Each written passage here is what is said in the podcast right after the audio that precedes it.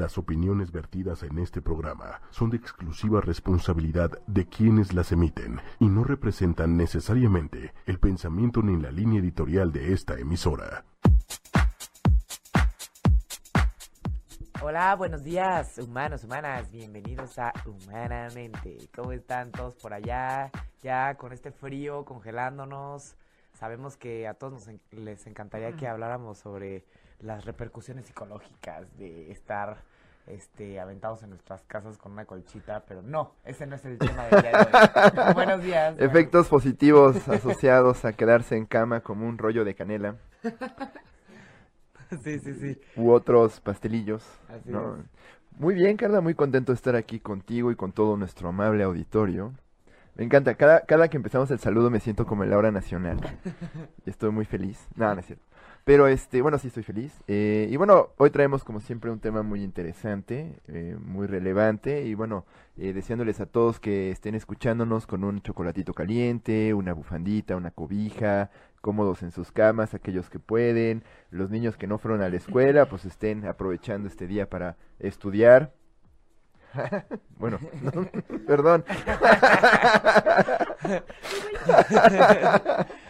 Bien, pues perdón, perdón, el, perdón. el tema de hoy está muy de moda y aunque no lo crean, eh, actualmente este es un concepto que estamos encontrando en todas las escuelas, en todas las casas, en la salud pública, ¿no? En la psicología, en la educación. Entonces, ya que es un tema que nos repercu- repercute pues a todas las familias, pues obviamente se los traemos a, a ustedes. El día de hoy tenemos a una invitada que ya habíamos tenido eh, en, en un programa anterior, ¿no? Entonces está muy padre porque ya estamos volviendo a invitar a, a nuestros invitados del año pasado, ¿no? Porque pues ya... Siempre llevamos- prometemos que vamos a volverlos a traer Siempre- y sí lo proponemos y sí lo hacemos. Así es, siempre prometemos que vamos a hacer una segunda parte o que vamos a retomar otros temas con los invitados. Pues hoy al fin lo vamos a cumplir, ¿no? El día de hoy tenemos eh, aquí a, a- con nosotros a Pati Osuna. Buenos días, Hola, Pati. buenos días. Gracias por la invitación. Es un gusto estar aquí nuevamente. Muchas gracias por este por estar aquí también. Eh, Patti, eh, le invitamos eh, en programas anteriores, en un programa anterior y hablamos sobre cutting, que es esta conducta de autolesión principalmente en los jóvenes, pero no nada más se presenta en los jóvenes, también en en los adultos. Y el día de hoy la invitamos para hablar sobre bullying. Así es, Pati, como eh, qué gusto tenerte aquí con nosotros. A veces siento feo porque eres como toda feliz y, y amable y nos vienes a hablar de temas violentos. y- Sí, claro. Para que vean que sí se puede. Claro, claro. Para Sí, que no, vean que la no. gente que trata estos problemas es muy buena onda. Eh, e incitar a las personas a que no crean que es solo porque uno ah, toma temas escabrosos o habla de temas asquerosos como pasó en el programa anterior, no nos convierte a nosotros en personas por extrapolación parecidas a los fenómenos de nuestro estudio. Y pues muy bien, entonces Bien. como siempre pueden encontrarnos en redes sociales, estamos transmitiendo este programa en vivo por Facebook en arroba 8y media, eh, así pueden encontrar una transmisión, pueden subirnos nuestros eh, eh, comentarios, dudas que tengan para nosotros y bueno, obviamente para nuestra experta. También nos pueden encontrar en Twitter en arroba 8y media igualmente o pueden entrar en iTunes, encontrar grabaciones de este podcast y de podcasts anteriores de Humanamente o del resto de los programas de la familia 8 y media, escribiendo 8 igual y media en su buscador de iTunes y obviamente escribiendo también Humanamente, seguido con H mayúscula. Humanamente. Humanamente para encontrar este nuestros programas anteriores. Y bueno también estamos en Tuning Radio pueden buscarnos haciendo lo mismo. Y bueno en- como siempre estamos en www.8 con número y media.com Bien, pues eh, Pati Osuna eh, es psicóloga, es colega de la Universidad Iberoamericana y también tiene la maestría este, psicoanalítica en... eh, Investigación psi- psicoanalítica. ¿cu- ¿Cuál es el nombre de la, la La, la- investigación Maestría psicoanalítica? en investigación psicoanalítica Ah. del Instituto Sigmund Freud de la Asociación Mexicana para la Práctica, Investigación y Enseñanza del Psicoanálisis. Órale. Todo un Bien. trabalenguas. Sí, es un trabalenguas, que bueno que Pati pudo intervenir aquí conmigo. A ver, Patti a lo que se dedica literalmente es a estudiar la clínica y a hacer clínica. Esto significa que ella ve pacientes y aprende de estos pacientes para mejorar los tratamientos, dicen, ¿no? ve, ve a la bestia a los ojos. ¿no? Así es, así es. Sí. Se mete a la, a la boca del lobo. Entonces, pues ya para pensar en general, este, como saben, aquí en Humanamente siempre les traemos un poco de antecedentes, un poco de significados y también a los especialistas que nos puedan hablar de la práctica. Pues al final la palabra bully, ¿no? Significa intimidar. En, eh, es, es una palabra que viene eh, eh, de- Del del inglés, inglés, ¿no? ¿no? Y pues al final como que uno nos, nos ponemos a investigar y de repente nos damos cuenta que pues como que nadie sabe de dónde viene específicamente la etimología de la palabra per se, ¿no?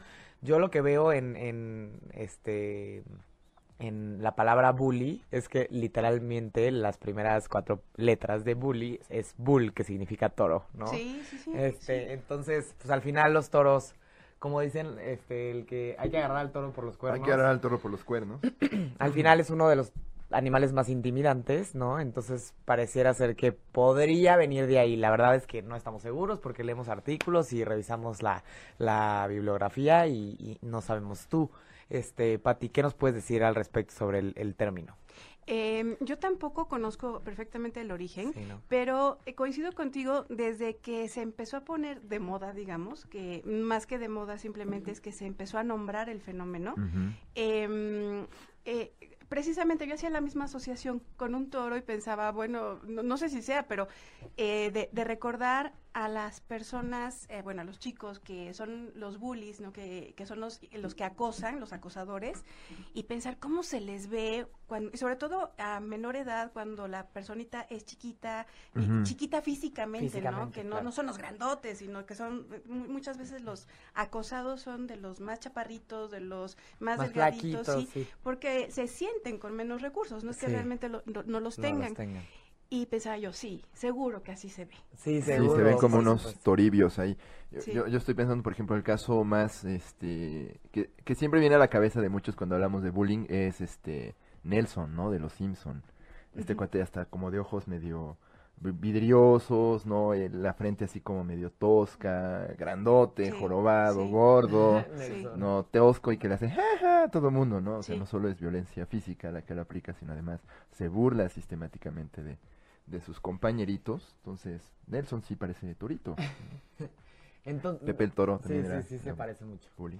Entonces, al final, eh, es el, el bullying es una forma de comportamiento agresivo en el cual alguien de forma intencional y repetida causa lesiones o incomodidades a otra persona, ¿no? La intimidación puede tomar la forma de contacto físico o también palabras o acciones este un poquito más sutiles que pueden llegar a ser todavía casi casi este más este le pueden causar más repercusión a una persona entonces el, el como dice Patty no el individuo intimidado usualmente tiene problemas para eh, se, se- se percibiría como que tiene problemas para defenderse o que físicamente no es capaz de defenderse porque pues normalmente el que bulea pareciera ser que está grandote, ¿no? Es que fíjate, em, por principio de cuentas, si, si empezamos por em, esclarecer un poquito más el concepto, la traducción o digamos la adaptación al, al español mm, creo que más acertada sería acoso, ¿no? Es acoso escolar. Es acoso escolar. Básicamente bullying es acoso escolar. Sí. Y se supone, al menos como fue, mm,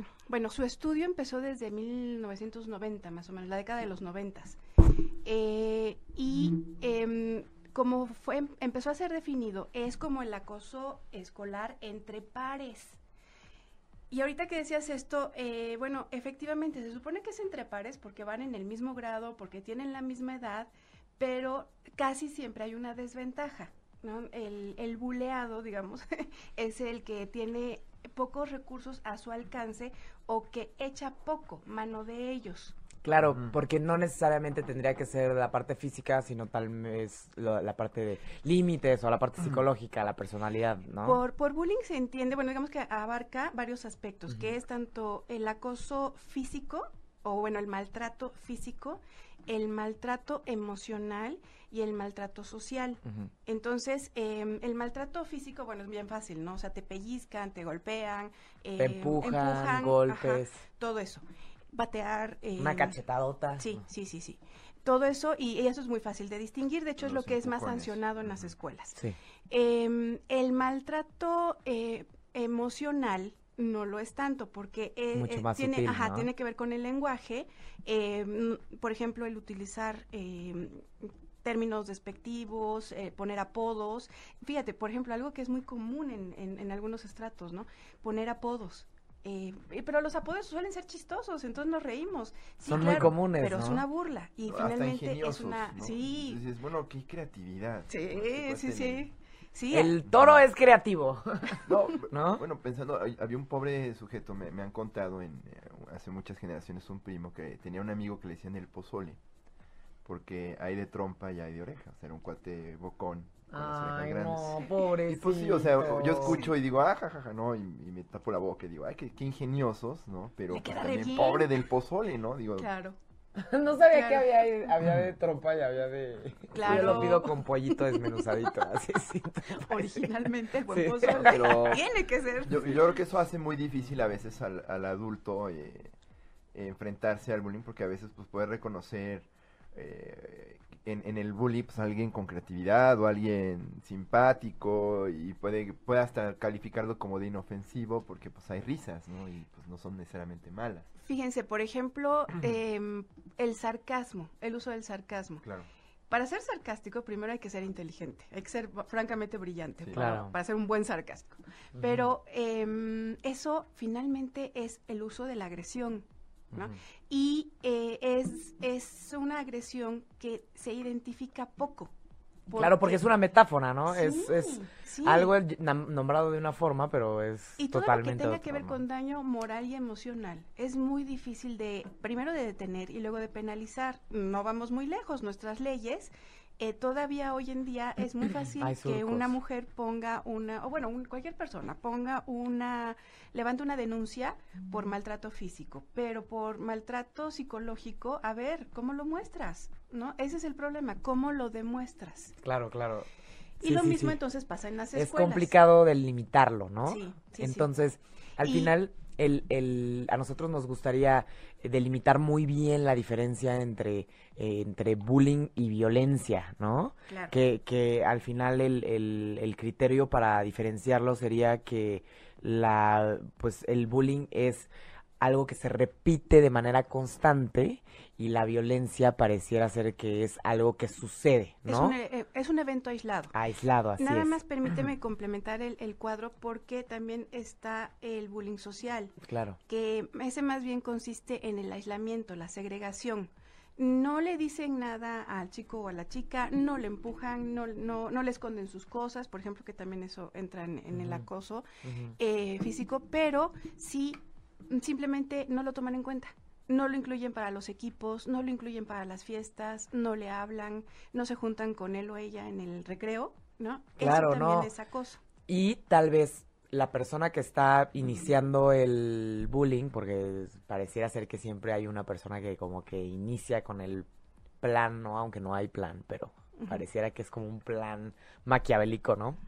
Em, pues pareciera ser que convence a los demás para que ellos también hagan esta conducta. Entonces eso hace que la exclusión no sea nada más de uno, sino que tal vez de varios, ¿no? Claro, claro, e- esa es la cuestión.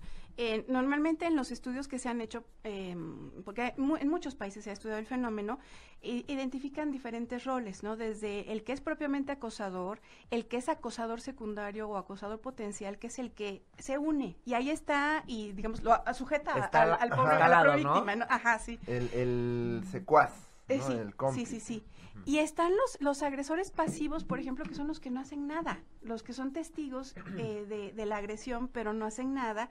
Y bueno, la víctima, ¿no? Ah, pero apa- aparte están los testigos que, que, que son defensores, los testigos potencialmente defensores, Claro. que son los que en todo caso eh, ni están de acuerdo y aunque tal vez en ese momento no se atrevan a en- entrometerse, pero sí van y lo denuncian, por ejemplo. Claro. ¿No? Son diferentes como Claro. actores. Tal vez no dicen nada en ese instante, pero Sí.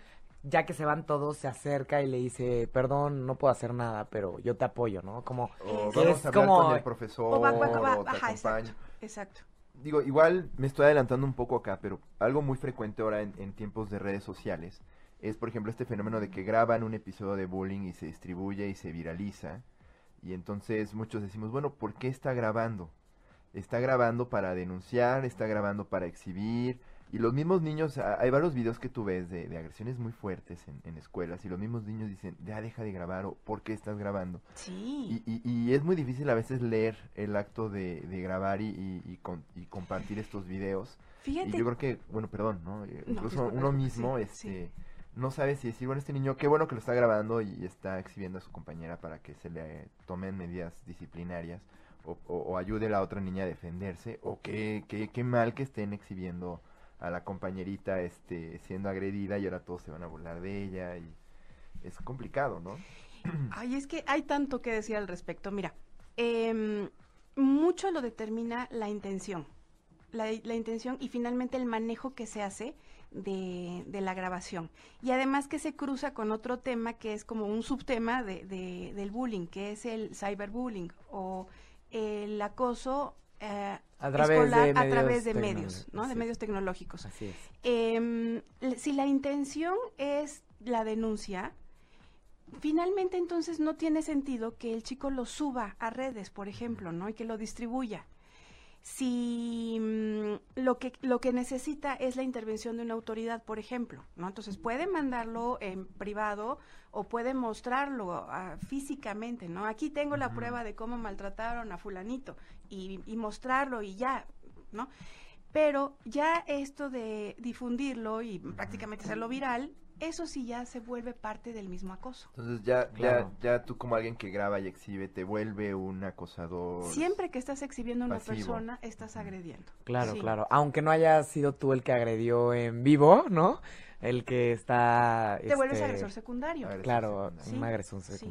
Sí, Ahora, me ciberbullying pregun- es una bestia muy particular también, ¿no? El- ¿Cómo, cómo, El, ciberbullying ya es una bestia. Ay, sí, sí. muy Muy particular. Sí, no, sí, sí. Merece su, Sí, merece su merece programa su programa, aparte, es sí, un programa sí. aparte, Así es. porque Sí. yo- Vamos yo- a... yo Más que- adelante vamos a hablar sobre cyberbullying ya con todas sus delimitaciones y especificaciones, pero el día de hoy nos vamos a enfocar al bullying presencial en las escuelas, no Exacto, en la porque- parte tecnológica, aunque es parte de lo mismo, ¿no? Sí, digamos que antes se creía que era como un simple, ah, pues lo que pasaba en la escuela ahora pasa en la red, pero yo creo que es muy diferente. Es muy diferente, muy diferente. Ay, también hay mucho que decir, pero bueno, en otra ocasión. Volviendo Sí, al, sí, al Sí, sí, porque hay el- el- simplemente la distancia y el anonimato meten ingredientes muy importantes. Pero bueno, a- habías hecho la pregunta de eh, la diferencia entre bullying y, Y violencia. Es, es. es de las primeras distinciones que se trataron de hacer entre eh, en los diferentes estudios que se han hecho en Noruega, en Estados Unidos. Fíjate, en Europa se ha estudiado muchísimo el fenómeno. Em, y la violencia, finalmente ambos son actos agresivos, ¿no? Y pensemos en que, bueno, que el ser humano tiende a manifestar la agresión, pero que hace en general con su potencial agresivo, ¿no? Es, es- digo, es natural que te enojes y lo, lo- lo manejes de alguna manera. Puedes expresarlo nos enojamos. civilizadamente. Todos nos enojamos, es un sentimiento natural, nada más que cómo lo vas a canalizar, ¿no? Claro, claro, no se trata de fingir que no pasa nada, de ser estoicos ante todo y demás. Em, pero, digamos, la violencia entonces sería un acto agresivo, eh, pero aislado, o sea, mm, se refiere a que eventos únicos. Únicos. Pueden involucrar, a, sobre todo la vi- violencia escolar, puede involucrar a dos o más alumnos, o mm, puede ser hasta tumultuaria, ¿no? Por al- algún fenómeno que ocurrió, algún suceso. Y normalmente, bueno, si, si, si involu- involucra a varios alumnos, puede ser hasta riesgoso, puede haber mucho riesgo físico, etcétera. Pero normalmente no es repetitivo. Eh, lo que caracteriza al bullying precisamente es la frecuencia, que eh, es una conducta repetitiva porque se vuelve un patrón para el bully o acosador. ¿No? E- es su manera de, de vincularse con esa persona. Y como Es decías, es, es, ¿no? es Sí. exacto, es sistemático e intencional, no Sí. como que, ay, sí, Sí. hoy estuvo chistoso, no, sino que hay una intención, hay una, hay una repetición específica y, y Sí. de la misma, o sea, se está presentando de la misma manera, ¿no? Sí. Y al final la intención, pues sí es acosar, Sí. ¿no? O Sí. sea, no hay otra. ¿sí? Ay, que estoy bromeando y es de cuates, no. O estás acosando, ¿no? Al final. Y, y la persona, aquí la pregunta sería, ¿las personas que bulean son conscientes de que están acosando o no estarán O conscientes? igual es como luego decían, ah, pues es que se lleva pesado, Se es lleva que es tosco. Tienden este, mucho a eso. O, o- o así son los niños, es carrilla, ¿no? nos dice aquí un, un comentarista en, en- en Facebook. Bueno, es que eso es, a veces es solo carrilla y se resuelve enseñando a los niños a defenderse, ¿no? A devolver carrilla con carrilla, a... Y ahí entra el riesgo de la escalada Ajá. de la agresión. Ajá. Mira, em, insistimos en la, eh, en- en la frecuencia. Si le echas carrilla a alguien en alguna ocasión, ay, bueno, pues sí se prestó y además se puso de pechito porque hizo o dijo quién sabe qué, ¿no? Bueno, eso ah, sí es cierto que enseña a los niños la- esta cuestión de los códigos sociales, ¿no? Y que hay actos que son francamente torpes socialmente. Entonces, si un niño eh, comete, no sé, ah, tiene algún acto eh, que se que, que es bobo, que es tonto o que es como mm, que eso, que invita a la agresión, pues va a aprender, aunque sea las malas, que eso favorece la agresión, ¿no? Y eso es aprender los códigos sociales, finalmente. Los límites, ¿no? Claro. O sea, aquí- pero mira, los códigos es como esta, e- esta, este lenguaje eh, de normas sobreentendido.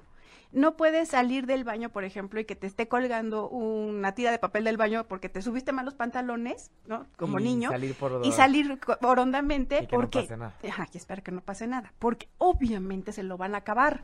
Como dicen, se está poniendo de pechito. Exacto, exacto. Entonces, eh, el niño aprenderá o la niña que cu- cuando se, o por ejemplo las mallitas, ay también, eso ya, ya ha sucedido, eh, se- se- van al baño, se suben su ropita interior, no, perdón, no se la suben bien y eh, queda prendida la falda, ¿no? O sea, eso es muy común. Obviamente que le van a Y hacer llevabas mucha ahí ya media hora caminando por el patio Sí, sí, sí. y de repente te das cuenta que traes todo. Por eso hay que ir a escuelas de puras niñas para que no te anden. No, es broma. No, es broma, es broma. No, pero sí probablemente sea una experiencia de aprendizaje. Oye, ¿sabes qué? Mira, yo sé que eres único, especial y maravilloso, pero bueno, el mundo no va a entenderlo solo porque tienes que aprender a interactuar con otros y saber que Exacto. puede ser objeto de, Exacto. de burlas y no cuidas bien cómo te presentas. Hay elementos que tienes que Que cuidar. no es lo mismo que decir, bueno, todos tienen derecho a violentarse y a insultarse y, y ese cuate solo se está llevando. Como que hay una distinción importante. Claro, ¿no? claro, exactamente, eso, a eso es a lo que, a lo que vamos. Eh, si em, el chico, de, aunque sepa los códigos sociales, de todas maneras es acosado por alguien que em, está viendo en él a una figura frágil, a una figura con la cual se puede desquitar, eh, o, o que simplemente alguien que también no reconoce los límites, ¿no? Claro. Porque eso también sucede eh, por ahí hay un- el mito este de que mm, los buleadores o los acosadores son solamente hijos de hogares disfuncionales donde hay violencia y que son como el, el eslabón más más frágil o el más débil de una cadena de agresores, ¿no? Claro, El famoso, como le llaman? La victimización, ¿no? Soy Exacto, víctima, y exacto. ciclos de víctima. y- Sí se da, no no niego que exista este fenómeno, pero no es la única explicación La para el acoso. Ajá.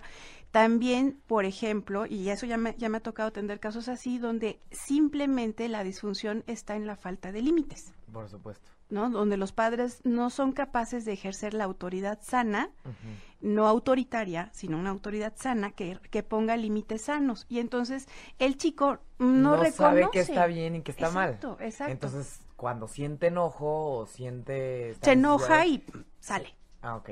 Sale la agresión como va en crudo, ¿no? En crudo, ok, sin ubicar que hay una repercusión en los demás o en su propia conducta. ¿no? Exacto, sí. Ok, interesante. El, el, o sea, al final lo que nos tiene aquí es un tema complicado porque dicen, sí, el bullying, el bullying. El punto aquí es que hoy ya el bullying y desde los 80 que dan este el doctor eh, noruego que está comentando Patti, ¿no? Empezó a estudiar este fenómeno y empezó a estudiarlo porque tres chavitos se suicidaron eh, entre 10 y 14 años se suicidaron por ahí de entre los 70s y 80s, ¿no? Y entonces empiezan a estudiar este fenómeno y nos damos cuenta que hoy la gente, o más bien los adolescentes, pueden llegar a quitarse la vida por una, y, y normalmente hay una historia, ¿no? Eh, Eh, sí, antes de- claro. de, Claro. bullying, ¿no? Y, y es muy Sí. fácil descalificar el bullying, pero algo que dijiste y, y se ha comentado aquí muy bien es cuando el, el chico ya va más allá de leer señales sociales y no importa lo que haga, sigue siendo víctima de acoso. Esto puede generar mucha angustia y no podemos negar que sus efectos son reales incluso en competitividad económica. No estamos viendo que las escuelas donde el bullying es más frecuente o el acoso escolar es más frecuente tienen menores promedios este, en ciencias, en matemáticas, según la prueba PISA. Los chicos sienten menos sentido de pertenencia y entonces va a afectar su, su, su nivel de desempeño escolar y obviamente también está asociado a mucha ansiedad, ausentismo, no dejan de ir a la escuela, se brincan las clases y entonces se pierden muchas oportunidades de aprendizaje y de obviamente aprender a confiar en, en otros y que eventualmente pues tienes gente que probablemente no pueda trabajar en equipo y bueno, es un efecto dominó más grande de lo que luego estamos capaces Sí. de dimensionar y que es muy fácil normalizar porque pues así somos. No, y, y- y no deja de, de tener, eh, viendo un poquito la numeralia alrededor del bullying, por ejemplo, México estamos muy por encima de la media eh, de, la organi- de, de- de la prueba PISA, que es esta prueba internacional de, de evaluaciones este, estudiantiles, mide desempeño académico, pero también mide bienestar de los estudiantes. Y sí estamos por encima, de hecho somos de los primeros lugares en, en, en bullying. Hay países donde hay más este, bullying, pero estamos dentro de los primeros lugares. ¿Cuáles son los primeros? Los primeros lugares, eh, según esta prueba, son... Los ver, noruegos, no broma. no, Porque ahí se empezó a estudiar No, primero. son- son ahí países- se suicidaron, no es broma. Los primeros lugares, según esta prueba, pues, son Arabia Saudita, eh, los Emiratos Árabes y Nueva Zelanda. Creo que, a ver, a ver, déjame ver. Ay, aquí lo tenía. Espérenme un segundo, ¿eh? A ver. Ah, no, perdón por Eh. andar preguntando. No, no, sí tengo el dato, pero no lo, no lo anoté. Ah, aquí está, mira, los primeros lugares son, este... Ay, siempre nos echan el, la, el, la melcocha. a Son Qatar, mexicanos. Nueva Zelanda y Emiratos Árabes Unidos, discúlpenme. Ah. Qué, qué es- interesante, ¿no? eh, Que sean son- países... se- generalmente Son muy se dan distintos. por Sí. por estatus migratorio, ¿no? Países Ujú. donde llega gente de otros lugares y llega a Ujú. vivir a, a comunidades generalmente cerradas o por o, o se hace sobre, to- sobre todo donde la competitividad académica es muy alta. Ahora, sin embargo, países con muy alto desempeño académico tienen muy bajos niveles de bullying. Eh, por ejemplo, Corea del Sur, los Países Bajos, Japón e Islandia tienen Bajos. niveles muy por debajo de la media. La media es que el 11% de los estudiantes en, en, en las escuelas han, reportan haber sido víctimas de acoso al menos una vez al mes. Este, y cualquier forma de acoso, desde violencia, eh, exclu- Física, exclusión, social, exclusión, mucho sentir que no. La- Una pregunta que les hacen es, yo me siento que soy un intruso en mi escuela y debe ser horrible que es un lugar al que vas todos los días y sientes que no perteneces. A ver, justamente Híjole, esto es, sí. es interesante, Pati, que menciones esto sobre el, la- el, el acoso social, ¿no? Porque justamente nuestro cerebro está hecho para que enseguida que sentimos una exclusión social, si- o sea, sintamos un nivel de estrés súper alto, ¿no? Y obviamente debido a que somos seres humanos sociales que pertenecemos a una comunidad, pues en el instante en el que no estamos siendo parte, en ese momento sentimos que algo no está bien, como si dependiera de nuestras vidas, ¿no? Pertenecer o no pertenecer, ¿no? Se han he- hecho varios estudios donde comparan el, el cerebro de los adultos con el de los jóvenes para ver cómo reaccionan ante la exclusión social. Y obviamente los adolescentes reaccionan mucho peor que los adultos porque los adolescentes están formando su identidad y necesitan pertenecer y los pares es lo más importante. Pero pues también los adultos sienten mucha estrés cuando tienen eh, exclusión social. Todos sentimos estrés al sentirnos Así es. excluidos porque necesitamos formar parte para sobrevivir. Es parte de la supervivencia. Así Claro, es, así yo, es. yo creo que como, conforme vivimos en un ambiente más globalizado, eh, es más probable que esto, por ejemplo, el tema de los niños que son diferentes se presente con mayor frecuencia. Por ejemplo, en México, lo que está, he, he visto notas, por ejemplo, muchos hijos de migrantes que estaban en Estados Unidos regresan y, por ejemplo, hablan diferente pero se ven como, como los demás compañeritos. Entonces llegan con la tez morena, pero hablan como gringuitos y pues obviamente los están molestando. Es que este que le baje a la sangronada, que no sea sangrón, es mexicano como yo, ¿qué le pasa? Y pues obviamente son chicos que se van a sentir naturalmente excluidos y puede que también afecte su... eh, digamos, va a tener efectos eh, graves en el desempeño académico y, Sí. otras áreas que son importantes, ya no digamos para, para el individuo, sino también para la sociedad, ¿no? Yo creo que también eh, nos es fácil descalificar el fenómeno sin reconocer que pues, sus efectos son reales. Son reales. Totalmente. Y fíjate que, eh, bueno, han estado mencionando toda la parte cultural. Así es. que em, es un ingrediente esencial para que se dé el fenómeno. Y no solamente del acosador, sino también del acosado, ¿no? De la víctima. Porque, por ejemplo, lo que se ha visto es que em, elementos en la familia que son favorecidos, como el sexismo, em, el hecho, eh, la, la competitividad exacerbada, em, esto de la xenofobia, eh, que desde la familia, digamos, estos valores, mm, finalmente valores o antivalores, como Claro. lo quieras ver, pero están presentes, eh, es mm, bastante más favorecedor del ambiente eh, que lleva al acoso. Eso por una parte. Obviamente que no es el único elemento que tiene que estar presente, pero digamos que pone, fertiliza el terreno. ¿no? ¿Para qué? Para que eh, el joven o el niño que no logra el otro gran ingrediente es resolver los conflictos a través de otro medio que no sea la violencia, eh, se vale entonces como que le dan la materia prima. Claro, es la forma de afrontamiento, ¿no? Ajá. Si no tienes estas capacidades para canalizar tu enojo de manera asertiva, se junta con, el- Claro. con, Lo que te han educado, ¿no? Que con puedes... tu familia, sí, con que no hay límites. Puedes discriminar al otro, puedes eh, devaluar al otro porque es diferente de ti, puedes abusar del otro o exigirle demasiado porque, pues porque su condición lo permite, ¿no? Porque es mujer o porque es chiquito, porque eh, o porque es eh, de origen indígena, eh, O, qué sé yo. Como dicen, no son ellos o eres tú. No, O te molestan a ti o los molestas tú a ellos. Yo creo que a veces confundimos defendernos con devolverla. O con ser Así es. violentos. Ah, no, pues te está pegando. Yo me acuerdo cuando yo era chico, a muchos nos decían, no, pues te está golpeando, devuélvesela. Sí.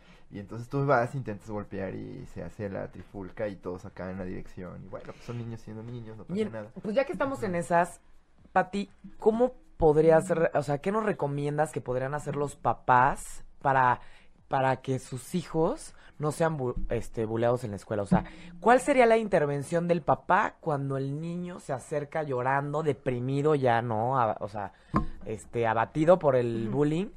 ¿Qué le puede decir el papá a su hijo para poder este, disminuir el impacto de, de lo que está sucediendo en la escuela? Ajá. Mira, eh, obviamente depende de la naturaleza de la agresión, pero básicamente es, no se resuelve eh, devolviendo la agresión porque eso nos conduce a una escalada. ¿no? De- y entonces el otro agrede más y entonces hay, hay que sacar todo y, en- y al final son dos gorilas enfrentándose, ¿no? Dos gorilas eh, pecho plateado en el mejor de los casos. Claro, claro. Cuando no, el otro acaba en un intento suicida. Em, pero el punto es que con los chicos acosados, em, digamos, el objetivo principal debiese ser manejar la seguridad. La seguridad no importa que sean pequeños de talla, por ejemplo, Claro. Em, casi siempre hay señales desde tempranas edades, o sea, desde que están en kinder, hay señales de que se comportan de una manera que es como más frágil, más vulnerable y que invita a la agresión, exactamente. Lamentablemente muchos chicos, insisto, de los que por el contrario no tienen un adecuado manejo de su agresión, eh, ven en aquel que, mm, Una que es más, catarsis. vulnera- más Sí, sí, vulnerable. vamos a Ajá, aventarle todo. exacto. Entonces, desde temprana, de- desde el temprano ingreso a la escuela, em, lo importante es que el niño o niña se sienta seguro. Seguro. Trabajar Es con la autoestima, con la parte sí. positiva, ¿no? Fíjate que, por ejemplo, tuve un caso maravilloso, me encantaba. Eh, era una niñita de primaria eh, que era, no tenía mayores conflictos, pero era acosada en la escuela. Y yo decía, "Ah, ¿dónde está el problema? El problema radicaba en que tenía un hermano cuasi genio, mayor, un hermano mayor, eh, muy brillante el chico, em, que entonces la opacaba en todo. Y ella, en, eh, porque optaba para, es- para jalar la atención de los papás, era linda, mm, mona, tierna, ay, era un caramelito, ¿no? Ajá. Y obviamente no faltaba el abusivo que, eh, a- exacto, que abusaba de ella, ¿no? Y, y la segregaban o sí la empujaban, llegó a haber este, eh, situaciones físicas, le escondían la mochila, etcétera. Em, pero era tenía buenas habilidades la- la- sociales la niña, lo que Claro. faltaba era como empoderarla, simplemente, así de sencillo, ¿no? No te compares con tu hermano, tú tienes tus cosas positivas, hay que... Encontrar sus talentos, por ejemplo, ¿no? talentos, claro. con qué sí podía brillar ella ante, al lado del hermano. Eh, bueno, el hermano académicamente era muy bueno, tenía obviamente sus puntos débiles, entonces era como hacerla ver esa parte, ¿no? Claro. Y al mismo tiempo empezamos a trabajar el, bueno, y cómo contestar o cómo detener eh, las agresiones verbalmente, Ah, por bien. ejemplo. O sea, ¿no? si hay, si hay este, recomendaciones específicas hacia los jóvenes. Claro, claro. Digamos, Ah, así muy como no- no- nos piden aquí en Facebook, a ver, tips concretos que podamos, digo, obviamente cada niño es un caso diferente, sí. No, no, no hay un consejo que aplique perfectamente No. para todos, todos, pero depende digamos un papá preocupado porque, no sé, su hijo va a entrar a la escuela y, y lo ve medio con estas desventajas percibidas o, o- o de plano lo ve que es como muy, este, vulnerable de ser bullying o que lo ve más bien en riesgo de, de- de ser un acosador. ¿Qué cosas podrían hacer los, los papás para prevenir eso? Entonces, en, eh, si el niño, al niño lo ven inseguro, eh, trabajar esta parte de la seguridad, eh, de la, pero de la seguridad en el medio de escolar en general, o sea, que va a estar bien sin los padres, ¿no? Porque Claro. normalmente eh, ahí tiene el origen. Em, la entrada al jardín de niños normalmente marca la separación inicial. Quizá no tanto ya actualmente, porque también hay muchos niños de guardería, ¿no? Eh, pero de todas maneras, la diferencia entre la seguridad que se experimenta en la casa y la, y la seguridad que se experimenta en la escuela, eh, nada que ver una cosa con la otra. Entonces, em, platicar mucho con ellos también. Eh, eh, lo importante es que logren poner en palabras su Claro. experiencia. Sí, tal vez, a ver, un tip básico sería, a ver, si ves que están bulleando a tu hijo, acércate, platica con él, que él también pueda sacar su enojo, porque él también se está enojando cada vez que lo están Y bulleando. por supuesto no Sí. lo culpes. No, El clásico, no. ah, pues te molestan o dicen rumores sobre ti porque te dejas. Sí, o exacto. Porque ahí estás tú de dejadote o porque estás muy chafa y, y pues mejor defiéndete, ¿no? Este, que es muy común a veces, ¿no? Una, un, un elemento característico de la víctima de- del buleado es que regularmente no pide ayuda porque no confía en las autoridades, ni confía en sus padres, ni confía en las autoridades escolares. Eh, eh, es algo muy frecuente. Entonces, eh, digamos, eh, como papás, habría que prevenir eso. ¿Por qué no confía tu hijo en ti? ¿no? Eh, como autoridad protectora. Ojo, cuando digo autoridad, no estoy hablando de autoritarismo, no estoy hablando de disciplina simplemente, sino que hace una autoridad eh, efectiva, o sea, protege, marca límites, marca un camino, da directrices y protege. Es un elemento esencial de la autoridad. Por ejemplo, un elemento muy recomendable sería eh, cuando el papá está viendo que a su hijo lo bulean, acercarse a la escuela, comunicarse con la escuela, estar al pendiente de la situación. El niño tiene que saber que tiene el apoyo, si no tiene el apoyo de sus pares, tiene el apoyo de su papá y de, su, de la escuela. Entonces, tiene que saberse respaldado. se en tiene que saber. Claro. respaldado. Y Entonces, Claro. que el papá esté involucrado en la vida que escolar de los esté hijos. involucrado. Entonces, a ver, ¿cómo te fue hoy?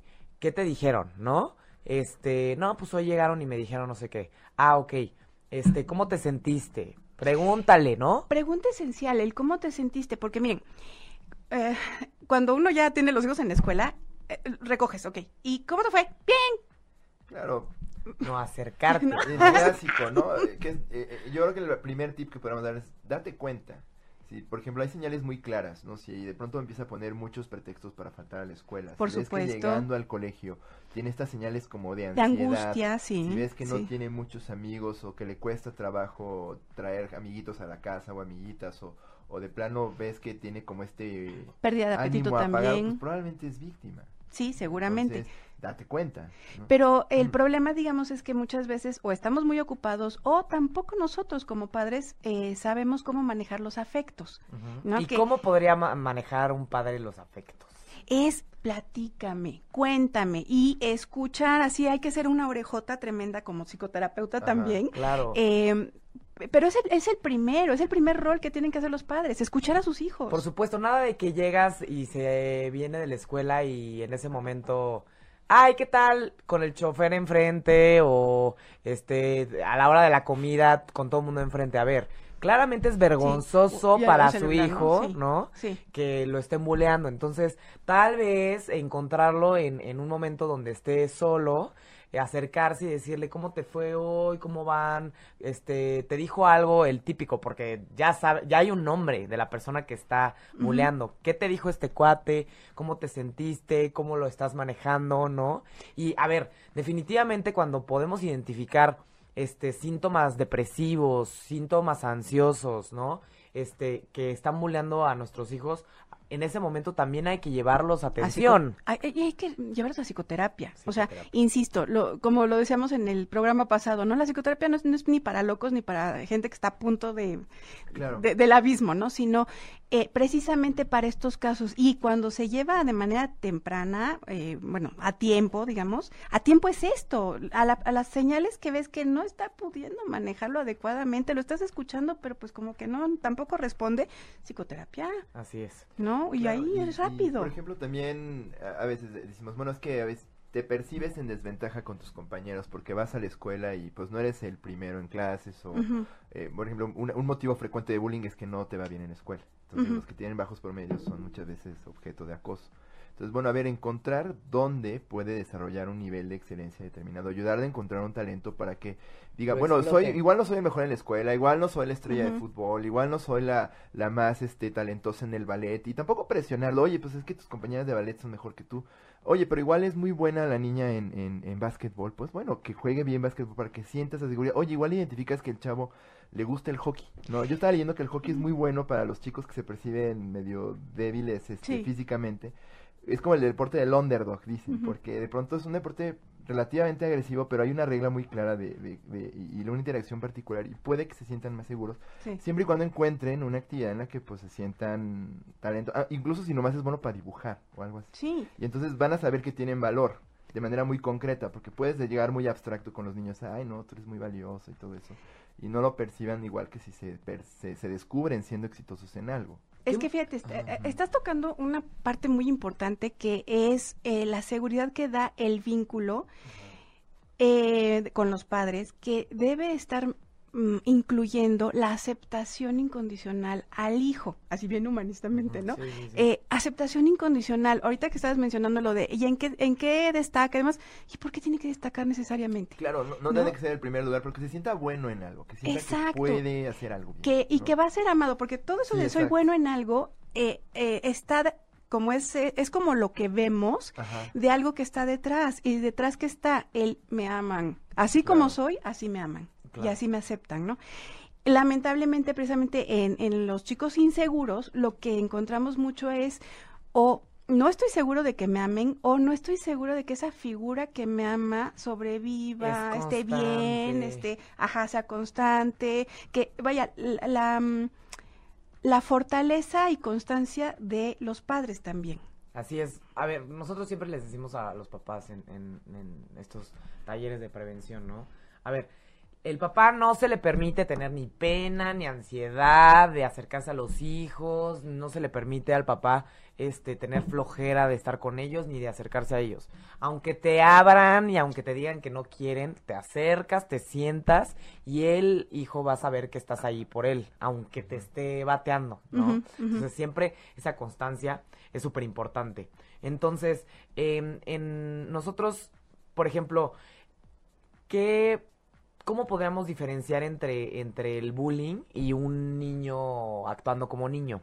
Porque como vemos bien, los, los chavitos cuando están, cuando van, cuando están muy, muy chiquitos, nos damos cuenta que son como malosos, ¿no? como que son, rechazan a, a los que no les cae bien, como que no tienen esta todavía, esta conciencia social de que no deben de este, que deben de compartir, que deben de, de ser buenos con los demás, ¿no? Entonces, ¿cómo podemos diferenciar, aparte de, de la parte de sistematización o repetición, cuando un niño está siendo un niño inmaduro, este, no tratando también al de al lado y ya está buleando? Sí, porque se cree que los niños pues, pueden llegar a ser naturalmente crueles, pueden Ujú. ser despiadados, ¿no? Aún así, em, no siempre, más bien, en general, la, la agresión se presenta, ¿no? Estamos de acuerdo. Em, se puede manifestar de muchas maneras, pero aunque sea un, un evento único, no es aceptable que llegue a la crueldad. Eh, mm, por ejemplo, eh, solo en una ocasión eh, mm, golpeó al compañerito, sí, pero no es aceptable. No es aceptable que se haya enojado, haya pasado lo que sea, eh, resuelva el conflicto a golpes. Entonces, em, probablemente no estamos ante un caso de bullying, pero sí estamos ante un caso de violencia escolar. De todas maneras, no se acepta. Claro. ¿no?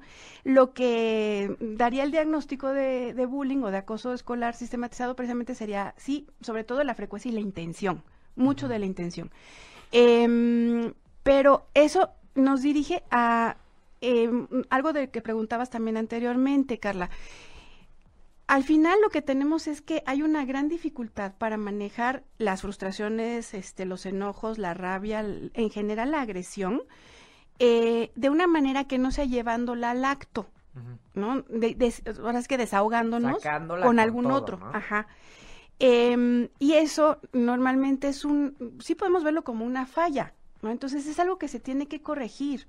Em, para eso muchos de los programas que se han implementado, y por ejemplo la SEP tiene su propio programa, se supone, ¿no? De, eh, de escuelas sin violencia y demás, y las técnicas va- pasan mucho por eh, la resolución pacífica de conflictos. Ok, hay conflicto, no se vale que sueltes el golpe. Hay conflicto, no se vale que insultes. Una vez o muchas, no se vale.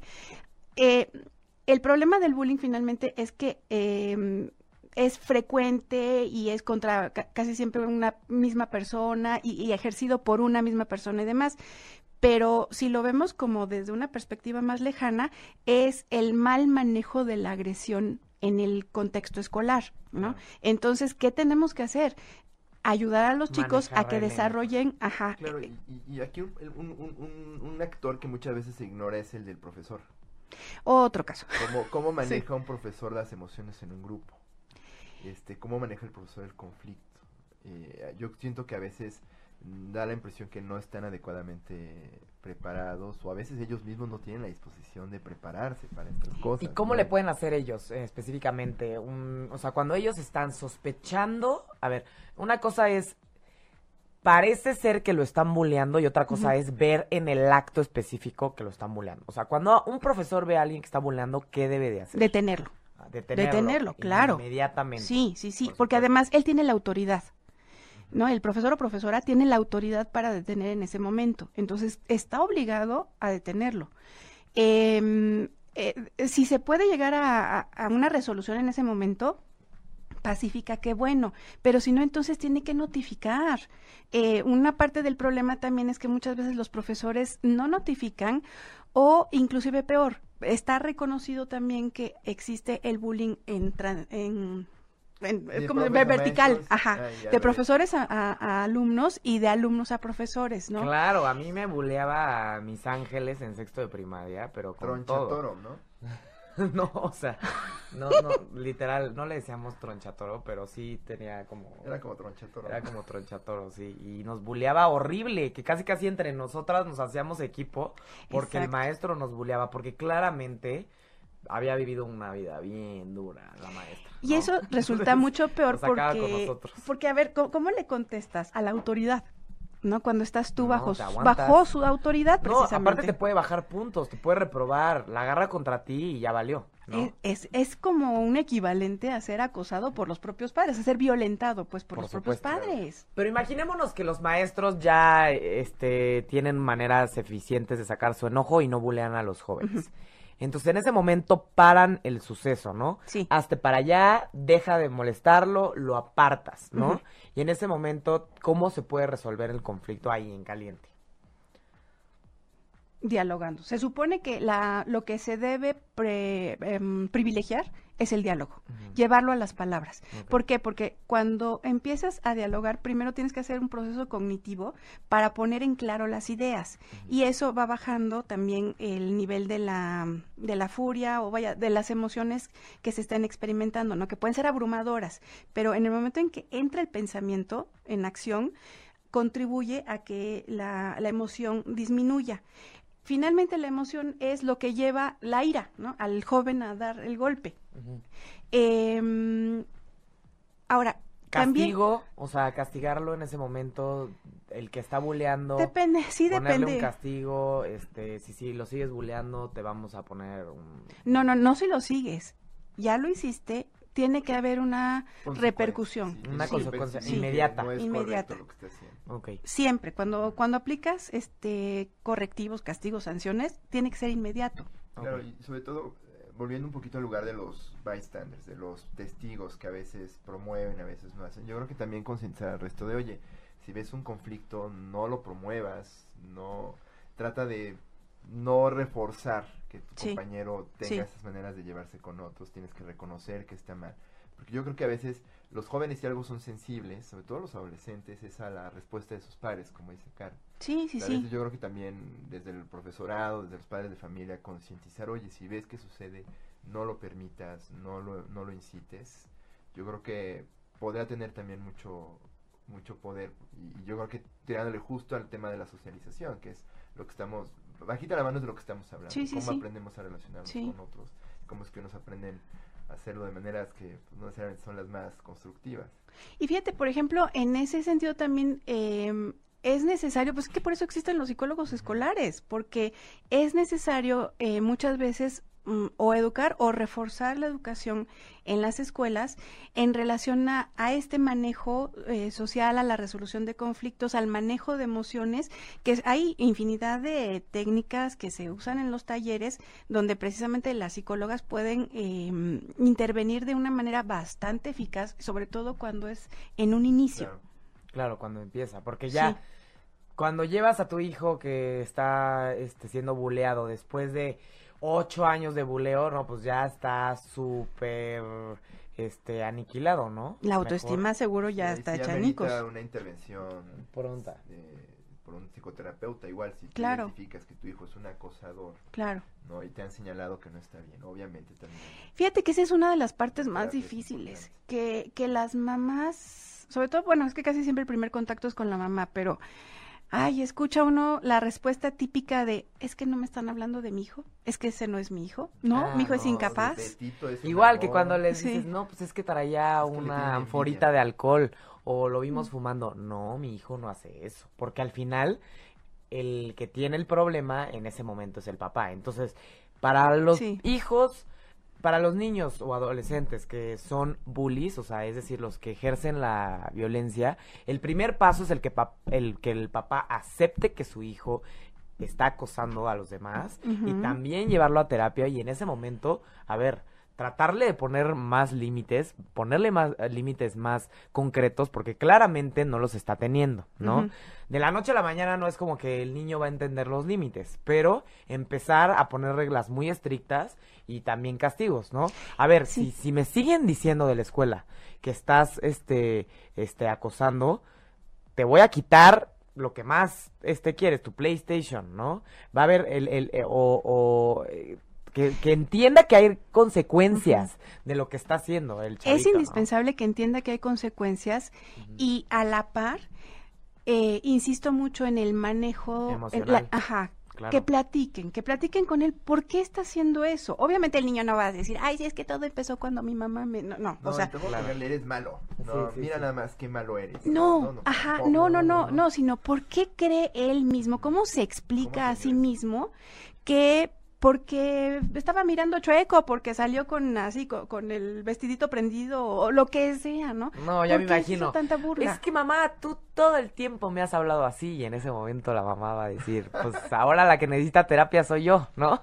Le acabas de dar al, al clavo. Sí, trabajo es con la familia de los Exacto. Es exacto. muy fácil Sí. meter al hijo a la lavadora del psicoanalista o del psicoterapeuta Sí, y sí, sí. ya me lo dejó limpiecito bueno ahora va usted a la escuela y papá se desentiende completamente del proceso y es también muy importante.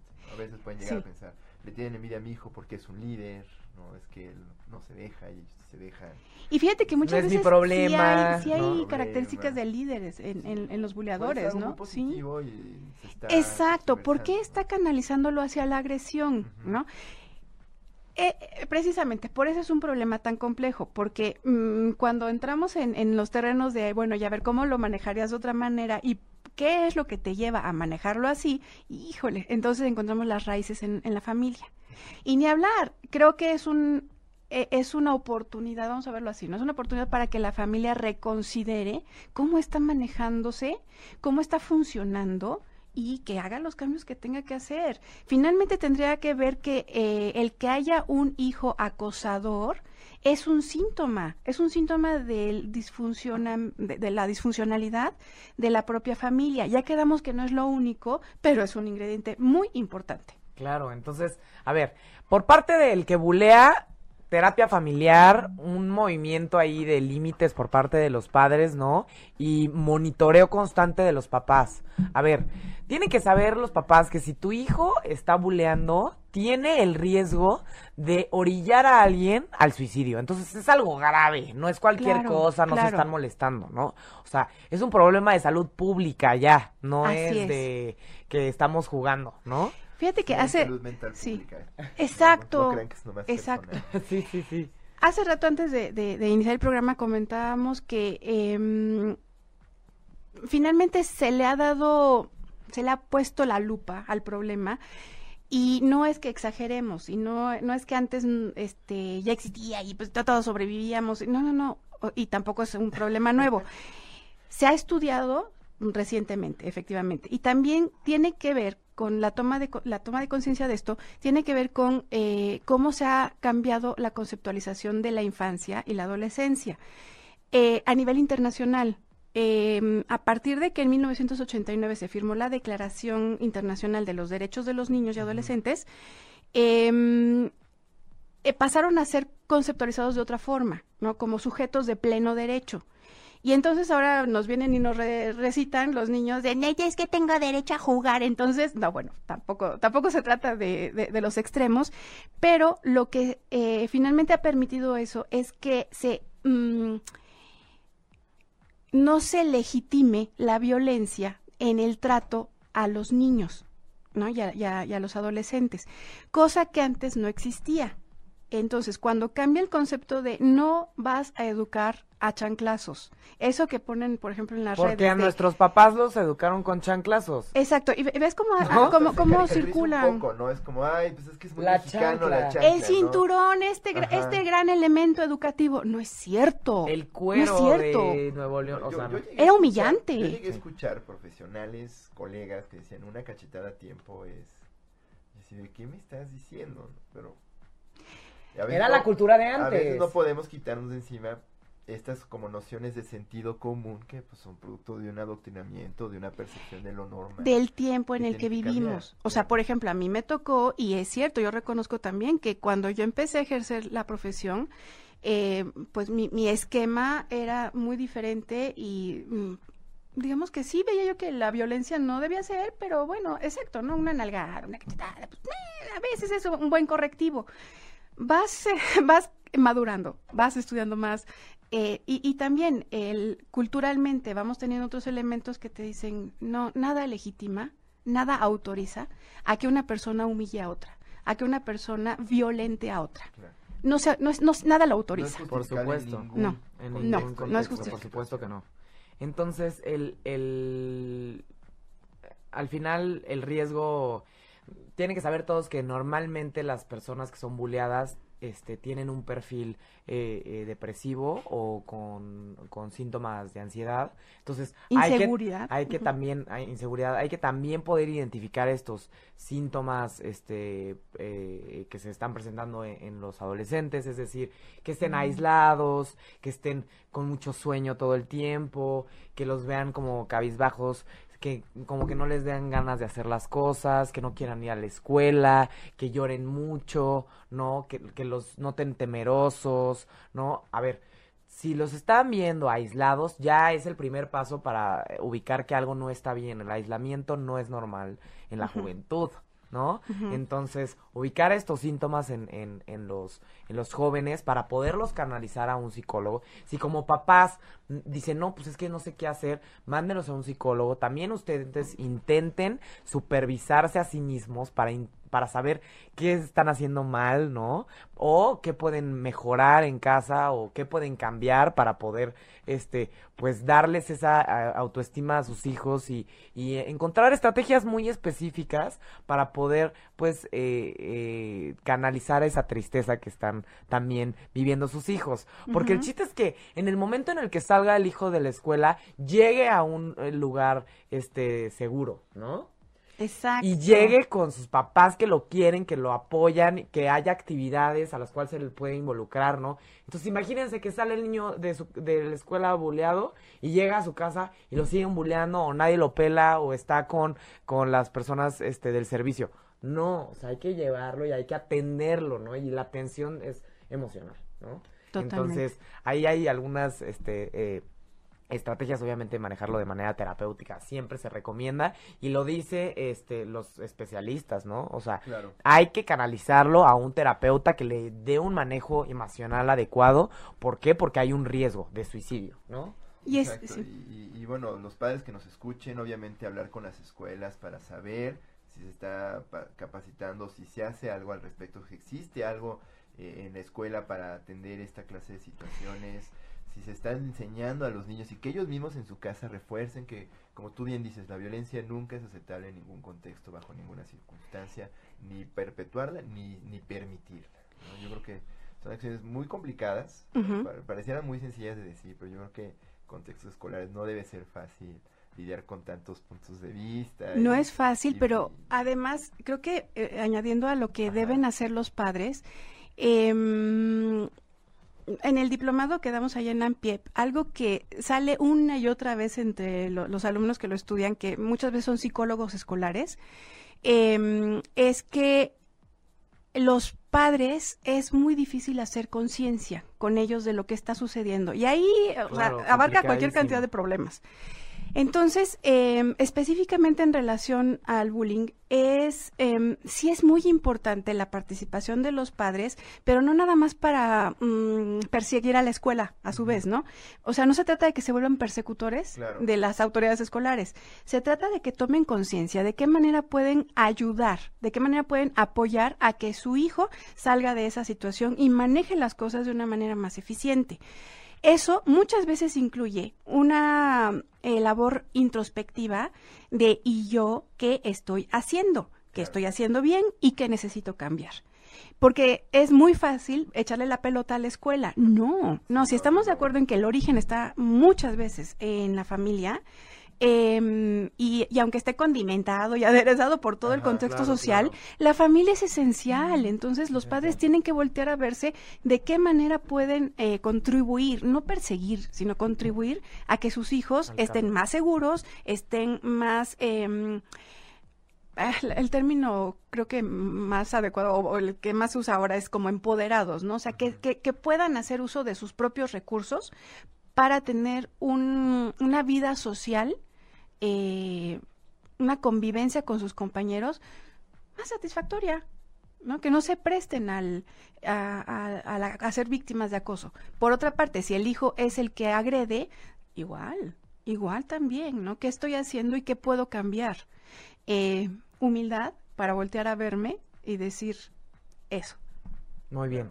Entonces, aquí le agradecemos a, a Sony Sony que está calificando nuestro, nuestro programa constantemente y mandando muchísimos comentarios, se los agradecemos. Agradecemos sus comentarios. agradecemos sus comentarios constantes y repetitivos.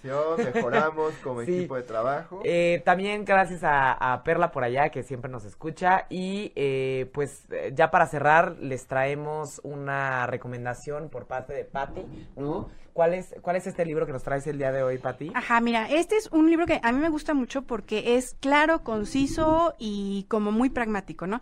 Se llama Bullying, los múltiples rostros del acoso escolar. Eh, la autora es Brenda Mendoza y está publicado por editorial, ahorita les digo. Ah, editorial Pax, me parece. Pax, sí, es editorial Pax. Ajá. Entonces, aquí está este libro que nos comenta Patti, que pues para quién estaría dirigido, para, para papás, para psicólogos, para personas que trabajan este tipo de problemáticas. En general para todas las personas que están en contacto con chicos que pueden ser acosados o acosadores. Y eso incluye sí psicólogos, eh, pero también maestros y papás. Ok, perfecto. Sí, porque Entonces, está a un nivel eh, muy comprensible. Bullying, los múltiples rostros del acoso escolar para todos los que están ahí Sí, trabajando en eh, escuelas, ¿no? Para quienes nos oyen en, en Facebook, voy a guardar, voy a compartir una liga eh, con eh, la información del libro en, en la librería más famosa del país. para que lo busquen, ¿no? Este, y bueno, sepan cómo se ve el libro. Y bueno, es un libro para todo mundo, es un libro para personas. Sí, sí, sí, eh, dirigido a, público en general. Es en público en general. Sí.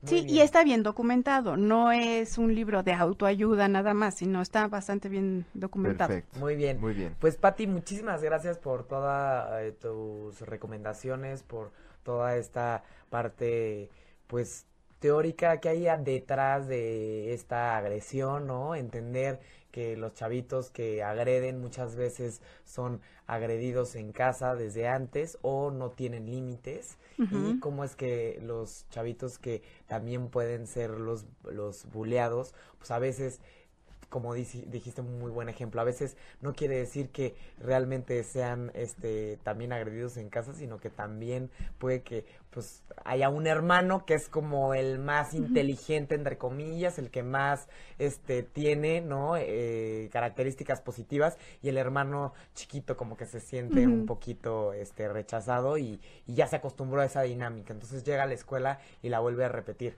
A ver, estos son ejemplos muy básicos, eso no quiere decir que todos los perfiles sean este, iguales, pero pues es interesante comprenderlos y obviamente lo más importante de aquí es canalizar, entenderlo y, y poder identificarlos, ¿no? Y poder hacer algo al respecto, nada de que, pues, ¿qué hago? A ver, Pero- apelen a su sentido común y si su sentido común no se prende, pues tratan de buscar un especialista para que pueda este, este intervenir, ¿no? Claro, y sobre todo reconocer qué eh, papel ocupamos en estos ciclos de violencia. ¿Eres tú alguien que fue víctima? ¿Necesitas atención? ¿Eres alguien que fue un perpetrador o lo es?